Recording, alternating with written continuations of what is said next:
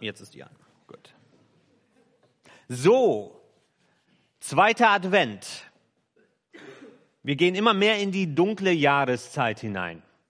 Vielleicht merkt ihr das abends, wenn äh, die Sonne immer kürzer scheint und die Nacht immer schneller kommt. Und in so einer Zeit, wenn es so anfängt, dunkel zu werden, das ist überhaupt nicht meine Jahreszeit. Ich mag den Winter nicht. Äh, hier im Norden kommt noch das Problem dazu, dass wir noch nicht mal ordentlich Schnee bekommen, äh, wenn es kalt ist und dunkel ist. Also äh, das Schlechteste von allem ohne das Schöne. Ähm, ist leider so. Dunkle Jahreszeit. In so einer Zeit merken wir, wie wichtig das Licht für uns ist. Und wir Menschen schaffen uns Abhilfe dadurch, dass wir überall dann Lichter und Kerzen aufstellen. Gerade jetzt in der Weihnachtszeit erhellen wir uns dieses Dunkel mit diesen schönen Lichtern. Auch wenn es natürlich nicht zu viel sein soll, Blackouts und solche Sachen in diesem Jahr. Aber äh, ich habe gesehen, in Augustfehn ist trotzdem auch einiges in dieser Hinsicht los. Es ist kein Zufall, dass wir ähm, wir gerade in dieser Weihnachtszeit auch so alles hell erleuchten, ähm, nicht nur weil es dunkel ist, sondern weil das ja auch eine symbolische Bedeutung hat, dass wir das bewusst so machen. Es ist ja auch kein Zufall, dass wir Weihnachten am 25. Dezember feiern. Das hat nichts damit zu tun, dass Jesus an diesem Tag geboren worden ist. Wir wissen nicht, wann Jesus geboren wurde. Wir haben keinen Termin seiner Geburt. Aber die ersten Christen, so in den ersten nach 400 Jahren, haben nach einem Termin gesucht, wo sie die Geburt von Jesus feiern können. Und sie haben das bewusst auf diesen 25. Dezember gelegt. Das hat auch nichts damit zu tun, weil sie eine römische Gottheit übernehmen wollten und aus dieser römischen Gottheit Jesus Christus gemacht hat, sondern das Gegenteil. Sie wollten Jesus Christus als Gegenkonzept zu dieser römischen Gottheit an diesem 25. Dezember feiern. Der 25. Dezember in der Antike war der Tag der Wintersonnenwende. Das ist heute bei uns in unserem Kalender etwas früher, der 21. Dezember, wo der kürzeste Tag des Jahres ist und dann die Tage wieder anfangen länger zu werden. Nicht mehr lange. Und es fängt wieder an, etwas länger Tag zu sein. In der Antike war es der 25. Dezember. Und so hat man bewusst auf das Wort von Jesus wahrscheinlich zurückgegriffen, wo er sagt, ich bin das Licht der Welt. Und die Christen haben die Geburt von Jesus bewusst an diesem Tag gefeiert, in dieser Nacht, wo der kürzeste Tag ist, wo die Nacht am längsten ist und wo das Licht wieder angefangen hat, die Herrschaft ein Stück weit zurückzunehmen.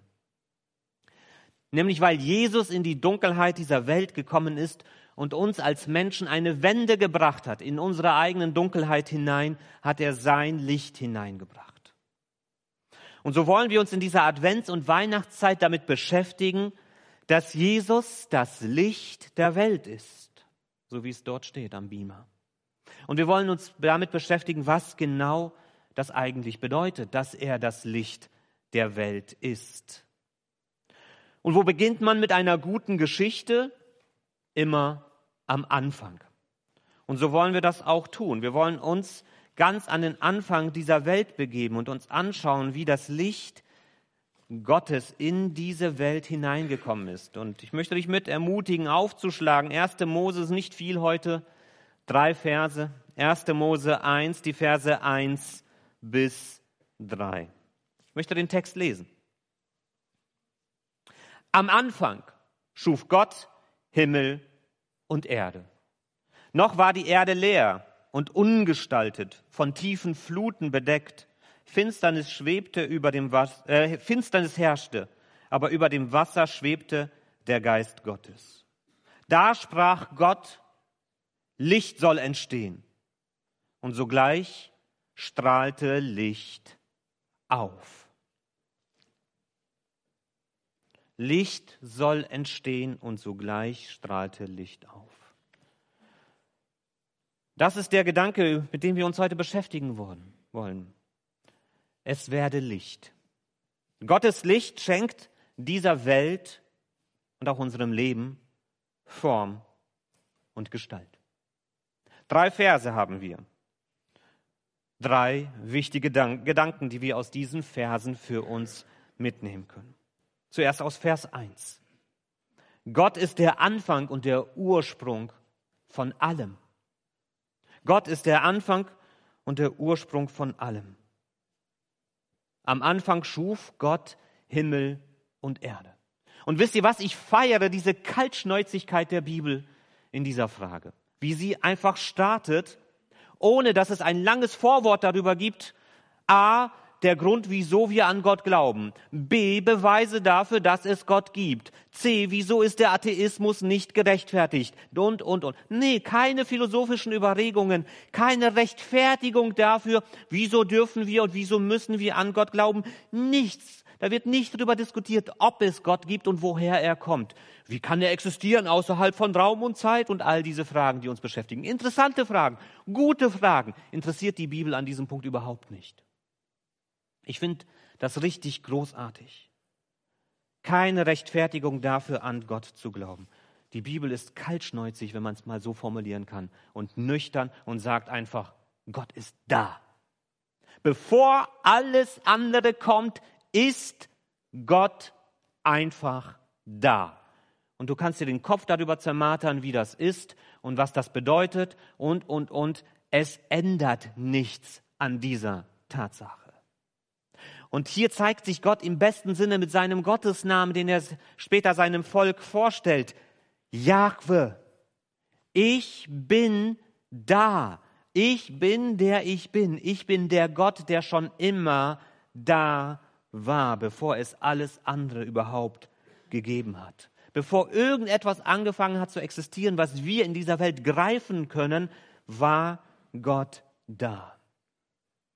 Wir können uns viele Gedanken darüber machen, ob es Gott gibt. Wir können uns darüber Gedanken machen, wo er herkommt, wie es wohl war, bevor die Welt da war. Und ich habe gesagt, das sind spannende Gedanken. Aber bei alledem werden wir am Ende an die Grenze kommen, die wir nicht überwinden können. Wir werden diese letzten Antworten nicht bekommen. Aber was wir können, ist dankbar annehmen, dass es so ist dankbar annehmen, dass Gott da ist, dass Gott existiert, dass er wirklich der Ursprung von allem ist. Und dass dieser Gott, der schon immer war, der gleiche ist, der jetzt ist und der gleiche ist, der immer sein wird. Gott war da, ist da und wird immer da sein. Das Faszinierende ist jetzt, dieser Gott, der immer da war, hatte den Gedanken, diese Welt ins Dasein zu rufen. Wieso? Wieso begibt er sich auf so eine Reise? Wieso schafft er dieses Universum, in dem wir leben dürfen? Die Antwort darauf ist ganz einfach. Wegen dir und wegen mir. Ist das nicht irre? Dieses ganze Universum in seiner ganzen Fülle und wir haben, wir haben noch nicht mal eine Ahnung von dem, was dieses Universum alles für uns bereithält. Wir könnten eine Ewigkeit in diesem Universum herumfliegen, selbst mit Lichtgeschwindigkeit, und wir würden nicht mal ansatzweise verstehen und erkennen, was hier alles bereit liegt. Milliarden von Galaxien, die jeweils wieder Milliarden von Sternen enthalten. Alles das in diesem Überreichtum hat Gott geschaffen wegen dir und mir, weil er mit uns Gemeinschaft haben möchte, weil er mit uns eine Beziehung aufbauen möchte. So fest wie Gott ist da auch steht, so fest steht auch Gott ist Liebe. Und Liebe gibt es immer nur im Du, nicht nur im Ich, sondern nur im Du, in dem, dass ich ein Gegenüber habe, dem ich Liebe zeigen kann. In der Dreieinigkeit hatte Gott dieses Du, aber er wollte mehr. Er wollte mehr. Er wollte dich in diese Beziehung mit hineinnehmen. Und dafür hat er diese Welt in Bewegung gesetzt. Und sein Wunsch ist es, dass wir in Gemeinschaft mit ihm leben. Gott ist der gute Vater der alles Leben erschaffen hat damit er mit uns Gemeinschaft haben kann. Und wir dürfen das annehmen. Wir dürfen das glauben. Und das Gute ist, wir dürfen das auch erleben.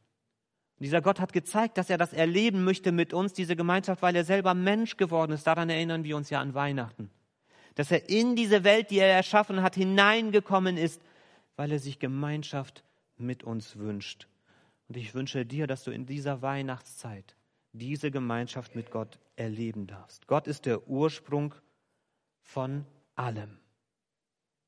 Das Zweite ist, Gott begibt sich ins Chaos und in die Finsternis dieser Welt. Noch war die Erde leer und ungestaltet, von tiefen Fluten bedeckt. Finsternis herrschte. Die neue Welt ist noch kein Garten Eden. Da ist nichts, was irgendwie heimlich wirkt, heimisch werden lässt. Rohe Gewalten herrschen, Finsternis und die Meere und das Wasser steht in der Bibel oft für Chaos, Durcheinander, für eine zerstörerische Macht. Gerade Israel, das am Meer gelebt hat, kannte die Macht des Wassers, wenn es über die Ufer schwappte und einfach alles zerstörte. Das Wasser steht für Chaos und die Finsternis für die Dunkelheit. In der Finsternis gibt es keine Konturen. Da gibt es keine Schatten, weil alles Schatten ist. Da erkennt man keine Gestalten. Da gibt es keine Form. Finsternis und Chaos. Also ein Bild für Unordnung, das hier herrscht. Dieser neu geformte Planet, den Gott in die Welt gerufen hat, ist ein trostloser Ort im Dunkel des Universums. Es ist kein Ort, wo man sich blühendes Leben vorstellen kann. Da will keiner leben. Was will ich dort? Gott hat aber eine andere Perspektive. Finsternis und Chaos schrecken Gott nicht ab. Denn Gott weiß ja, was er vorhat. Er hat eine Idee, eine Vorstellung von dem, was sein kann und aus seiner Sicht auch sein wird.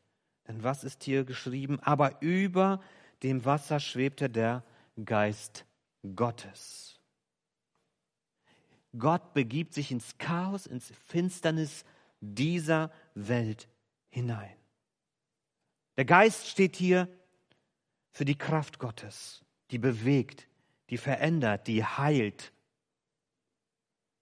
Der Vater ist der, der alles in Bewegung setzt.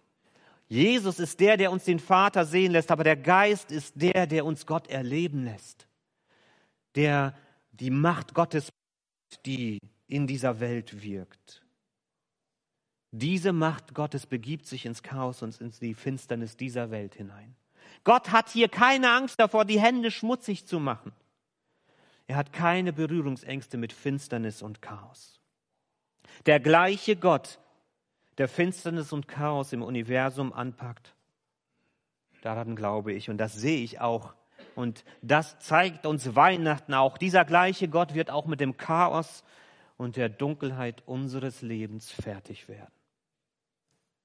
Ich bin davon überzeugt, die meisten von uns haben oder werden solche Momente im Leben haben, wo Chaos zu herrschen scheint, wo die Finsternis, die Dunkelheit in unsere Seele kriecht, wo wir ohne Hoffnung unterwegs sind, wo der Trost uns fehlt, wo wir Finsternis im Herzen tragen und Chaos im Kopf.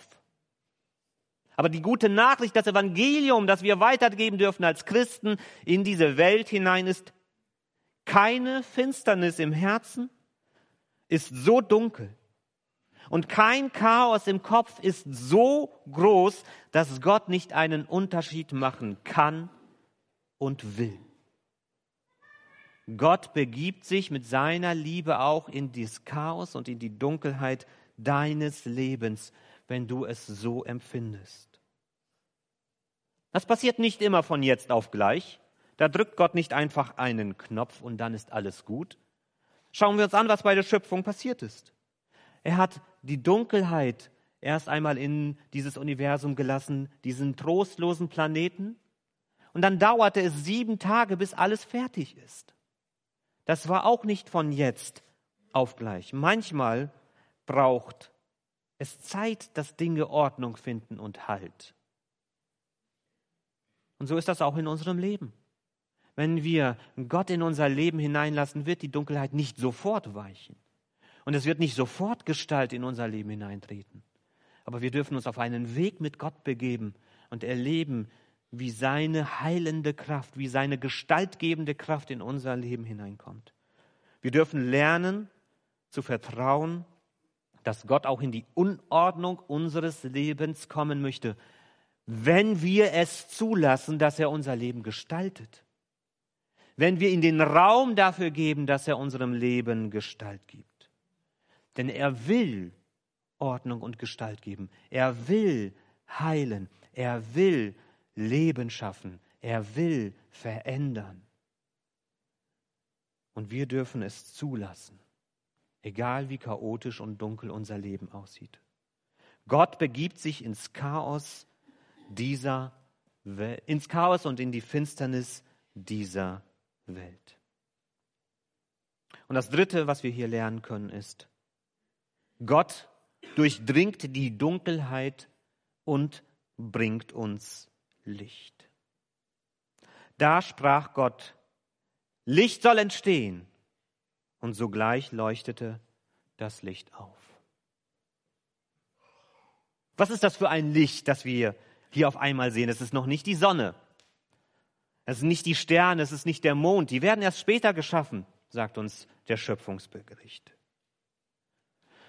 Das erste Licht, das die Finsternis dieser Welt durchbricht, ist Gott selbst. Es ist sein Licht. Er schenkt dieser Welt Licht. Wir haben ja so den Ausspruch, nachts sind alle Katzen grau. Aber wenn es so richtig pechschwarz ist, dann kann man nicht mal mehr erkennen, dass man da gerade auf eine Katze getreten ist. Da erkennt man gar nichts. Wart ihr mal so in so einer richtig dunklen Schwärze. Also zum Beispiel August Feen nach zwölf in der Nacht, wenn die Lampen ausgehen und man nichts mehr erkennt in manchen Seitenstraßen, da weiß man noch nicht mal, dass man auf diesem Planeten ist. Wenn es so richtig dunkel ist, erkennt man nichts. Gibt es keine Form, keine Gestalt, gar nichts. Nur da, wo Licht hineinkommt, selbst wenn es nur ein bisschen Licht ist, nur dort gibt es Schatten. Und nur dort, wo es diese Schatten gibt, gibt es Kontur. Denn auch wenn alles gleißend hell ist, kann man nichts erkennen. Aber es ist dieses Spiel aus Licht und Schatten, das Kontur gibt.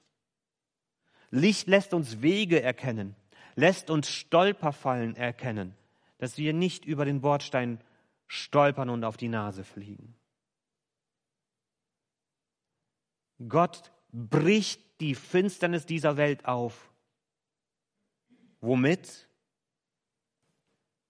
Mit seinem Wort. Er spricht, es werde Licht. Und es wird Licht. Es ist sein Wort, sein Schöpferwort, das dieser Welt Licht bringt das Licht, das diese Welt braucht, um den Weg zu erkennen, den sie gehen kann und soll. Gott spricht in die Dunkelheit dieser Welt und schenkt uns Licht. Aber was bedeutet das, dass Gottes Wort uns Licht schenkt? Wenn ihr das erfahren wollt, dann müsst ihr nächsten Sonntag wiederkommen. Weil dann machen wir uns Gedanken darüber, dass sein Wort ein Licht auf unserem Weg ist. Das wird das Thema für den nächsten Sonntag sein. Aber das Entscheidende für heute ist, es werde Licht, hat Gott gesagt. Und dieses Licht schenkt uns Form und Gestalt in dieser Welt und in unserem Leben. Gott ist der Anfang und der Ursprung von allem. Gott begibt sich ins Chaos und in die Finsternis dieser Welt und Gottes Wort durchdringt die Dunkelheit und bringt uns Licht. Amen.